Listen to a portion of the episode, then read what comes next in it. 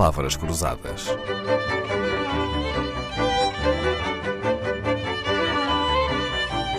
Porque quase tudo é uma questão de semântica.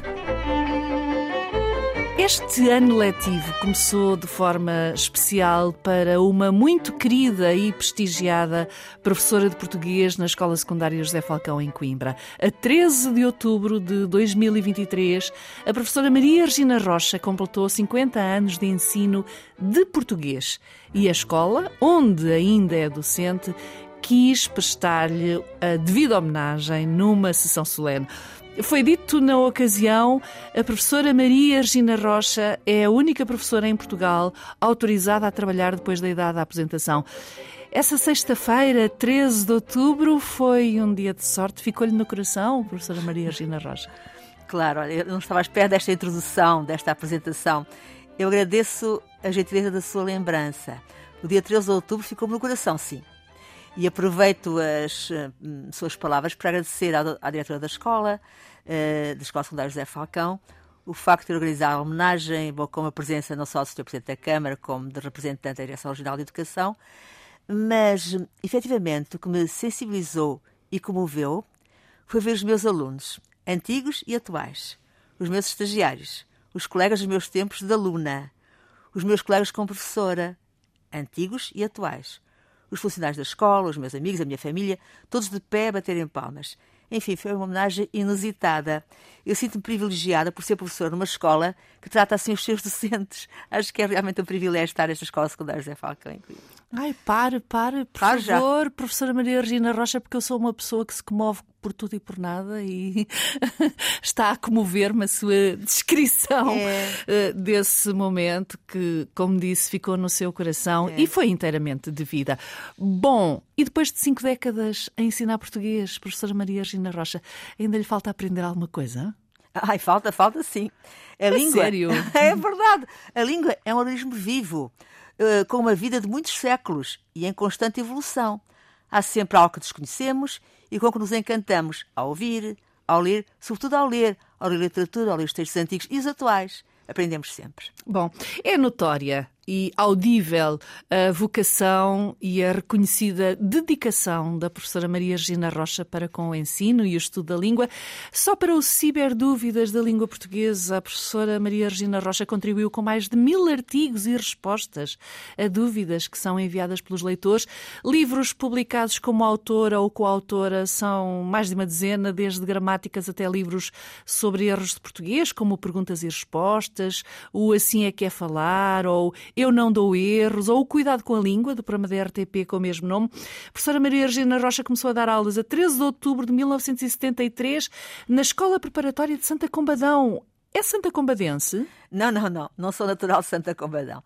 Eu nasci na ilha de Moçambique. Os meus pais, de Viseu e de São Pedro do Sul, foram para Moçambique nos finais dos anos 40. E eu nasci lá. Sou moçambicana de naturalidade, portuguesa de nacionalidade. Então não é Santa Combadense. Outra coisa, então, que também não podemos dizer da professora Maria Regina Rocha é que é alfacinha, como se diz dos nascidos de Lisboa. E eh, os nascidos de Lisboa comem muita alface, é isso? Eu não tenho dados que me permitam afirmar que o consumo de alface em Lisboa é proporcionalmente superior ao consumo no resto do país. O que se sabe é que a alface é uma planta muito vulgar em qualquer horta e que ao longo dos séculos, desde a Idade Média, as hortas foram desempenhando um papel relevante na cidade de Lisboa. Eh, todos conhecem, sabe, havia as hortas comunitárias por toda a cidade, hortas particulares nos quintais, na generalidade das habitações. Portanto, a alface, que é uma planta de grande valor nutricional e até medicinal e de fácil cultivo, estava associada à cidade. Aliás, um dos primeiros registros da palavra alfacinha, apesar disso, surge na obra Viagem na Minha Terra, de Almeida Garrett, publicada no século XIX, em 1846.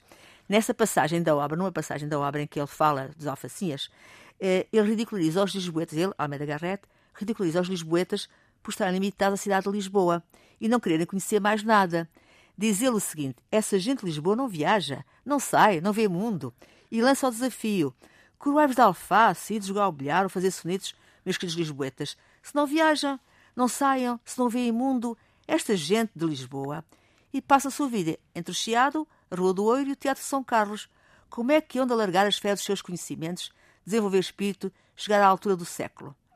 coroaivos de alface, repare nesta expressão, coroaivos de alface, e de jogar bilhar ou fazer sonetos, ou discutir os deslavados horrores de algum melodrama velho que fugiu assobiado da Porte de Saint-Martin, repare, uhum. é, é um, um, um, texto importado do francês, está aqui a ridicularizar aquela mania que havia no século XIX de, eh, da cópia, da subserviência em relação ao que é estrangeiro. Uh, uh, viajar, qual viajar? Continuou o Garrett. Até à Cova da Piedade, quando muito, e em dia que lá haja cavalinhos. Pois ficareis alfacinhas para sempre. É aqui que surge então a primeira vez a palavra alfacinhas. Cuidando de que todas as praças deste mundo são como a do Terreiro do Passo e todas as ruas são como a Rua Augusta. Foi assim que nasceu então a expressão ou a, a moda de chamar alfacinhas aos lisboetas, mas estou na dúvida se isto seria um elogio. Parece mais uma crítica, não é? Quer dizer, originariamente as palavras de Garrett começou por ser uma forma de ridicularizar. Repare, pois. ele está naquela viagem até Santarém, não é? E, portanto, vai dizer aos oh, Lisboetas, saiam daí, venham ver, venham ver o cartaz. Esta expressão, esta, fra esta frase surge certo. quando ele está a descrever o cartaz. E diz que não, vocês só ficam aí aquela ideia de que os lisboetas pensam que Lisboa é tudo, o resto é paisagem.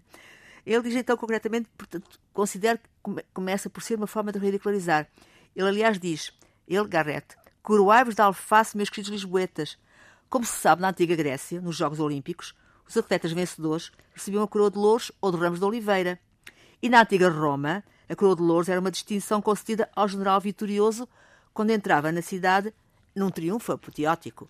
Ora, quando se diz aos lisboetas, quando Garrett diz aos lisboetas, coroaivos de alface, é desprestigiante e realça a visão limitada das pessoas de Lisboa, sugerindo que estão condicionadas ao seu pequeno mundo, julgando-o grande, mas eu penso que essa conotação negativa foi se esbatendo. E hoje, às vezes, o epíteto de alfacinhas até é usado com carinho. E, e, acho que os lisboetas não se ofendem. É verdade. Pelo menos eu, eu, eu, às vezes, quando digo alfacinhas, é mesmo com carinho. É verdade. É, os próprios é? alfacinhas chamam-se alfacinhas eles próprios, é, não, é. sem e, qualquer... E é um tempo tão, tão bonito e, e realmente que é, tem história.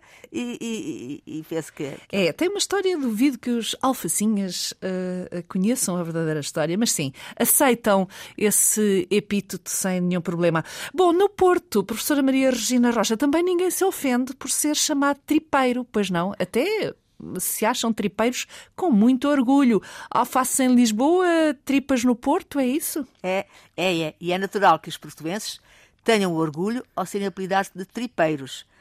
Há duas versões a respeito da origem deste termo.